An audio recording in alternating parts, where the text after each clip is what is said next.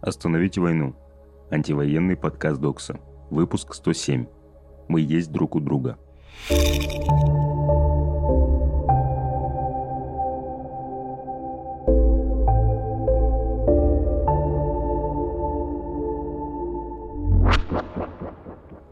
Привет, это Даша Манжура. Я читала тексты последних рассылок и думала о том, сколько боли мы испытываем ежедневно. Мы говорим об этом как бы извиняющимся тоном – Извините, что мне плохо. Я знаю, что есть кто-то, кому хуже в сотни раз. Я бы хотела предложить нам, и себе тоже, потому что я тоже так делаю, перестать сравнивать, кому больнее, кто помогает больше, и вообще попробовать ловить и останавливать прорывающиеся практики эффективного субъекта, сопротивляющегося войне.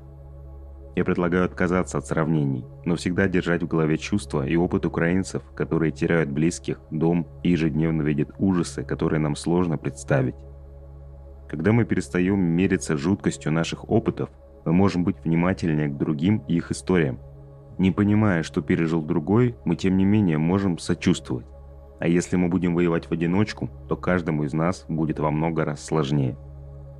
С начала войны я успела уйти в академ, оказаться в самой низкой точке депрессивного эпизода за последние три года, уехать из любимой страны и попасть в среду, где я вообще ничего и никого не знаю – у меня есть очень призрачный план, что я буду делать в следующем году. И даже нет места, в которое я могу вернуться, если что-то пойдет не так. Я очень долго крутила в голове мысли, что все мои друзья справляются с войной и жизнью намного лучше, чем я. И так было до момента, пока я не начала наконец с ними об этом разговаривать. Тогда я поняла, что мы, чувствуя эмоции разной интенсивности, все же очень близки в своей уязвимости друг к другу. Это кажется очевидной практикой – узнать, как чувствует себя другой и поделиться с ним тем, что внутри у тебя. Просто на словах, эффективно в действии, но сложно в процессе. Особенно если повторять это каждый день.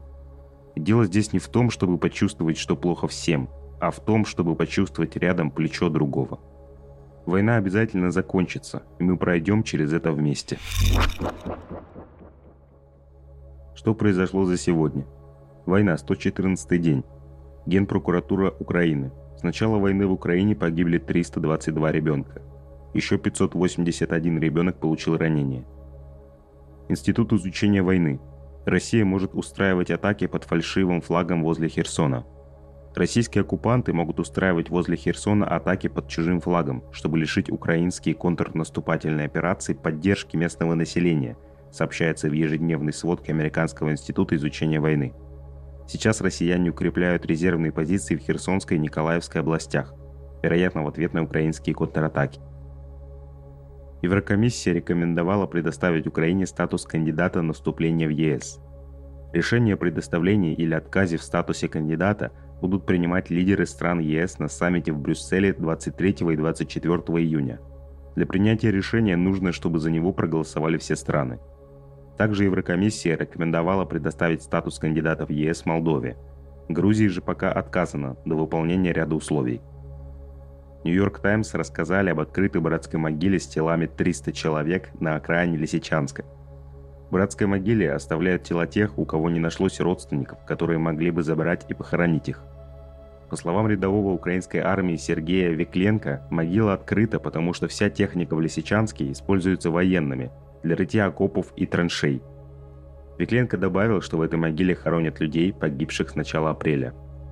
По оценкам местных властей, в городе остается около 40 тысяч мирных жителей. До войны здесь жили 100 тысяч человек. Сейчас из-за наступления российских оккупантов город практически отрезан от внешнего мира. Здесь нет ни сотовой связи, ни электричества. Санкции. Украина вводит визовый режим с Россией с 1 июля. Руководитель офиса Зеленского Андрей Ермак. Репрессии. В Волгограде художника оштрафовали за создание работы «Цинк наш» по статье о дискредитации армии. Ворошиловский районный суд Волгограда оштрафовал художника Филиппа Козлова под псевдонимом Филипп Пенза на 80 тысяч по статье о дискредитации армии. Его признали виновным в создании работы «Цинк наш» и ее публикации в Инстаграме – Сайт Impeachment 2.0, который собирал обращения с требованием отставки Путина, заблокировали по решению Генпрокуратуры. Сервис Impeachment 2.0, созданный движением «Весна», позволял отправить обращение депутата Госдумы с требованием инициировать отставку Путина и прекратить войну. Сайт начал свою работу 12 июня в День России. За несколько дней работы через сайт были отправлены 19 тысяч обращений. Сайт доступен через VPN. Движение «Весна» планирует подключить зеркало в ближайшее время. Сопротивление. Сторонники мемориала создали новую правозащитную организацию. Сторонники правозащитного центра «Мемориал», ликвидированного в России в конце 2021 года, создали новую общественную организацию без образования юридического лица. Новая организация получила название «Центр защиты прав человека «Мемориал». Участники организации планируют документировать и публиковать информацию о нарушениях прав человека и содействовать защите жертв правонарушений, в том числе политзаключенных и представителей уязвимых групп. Что почитать на Докса? Сегодня глава МВД Великобритании Прити Паттл одобрила экстрадицию основателя Wikileaks Джулиана Ассанжа в США. Там ему грозит 175 лет тюрьмы. Ассанжу вменяет нарушение закона о шпионаже за обнародование Wikileaks секретных военных и дипломатических документов Пентагона и Госдепартамента в 2010 году. Мы рассказали в карточках, чем известен журналист и что ему грозит. Что нужно знать? В свободное время я очень люблю читать интервью с разными людьми. Сейчас фокус очевидно сместился, и многие из этих интервью связаны с войной. Несколько дней назад я читала материал об украинской диаспоре в Ереване – Интервью очень чуткое и точное. Это я могу сказать как человек, который был и видел вживую. А еще очень вдохновляет на создание групп. Что можно сделать? Во вторник прокуратура Комсомольска на Амуре запросила три года и два месяца реального срока для Юли Цветковой.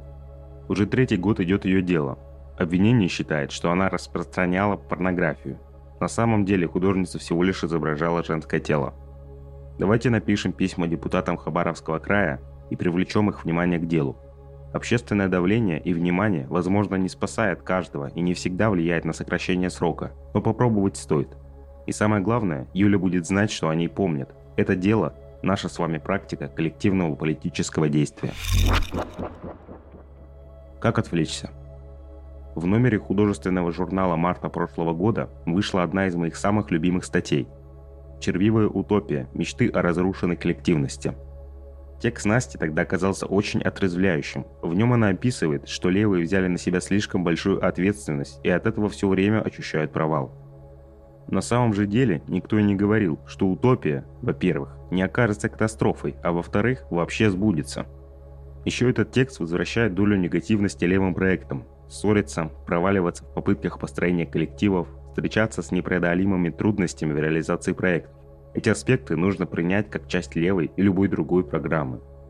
Я перечитывал этот текст сейчас и подумала, как хорошо, что мы рисуем разные утопические горизонты, потому что главное не то, что ни один из этих проектов не реализуется в точности, как он задуман, а что таким образом мы можем менять статус-кво. Это была Даша, а также анонимный голос Докса. Держитесь.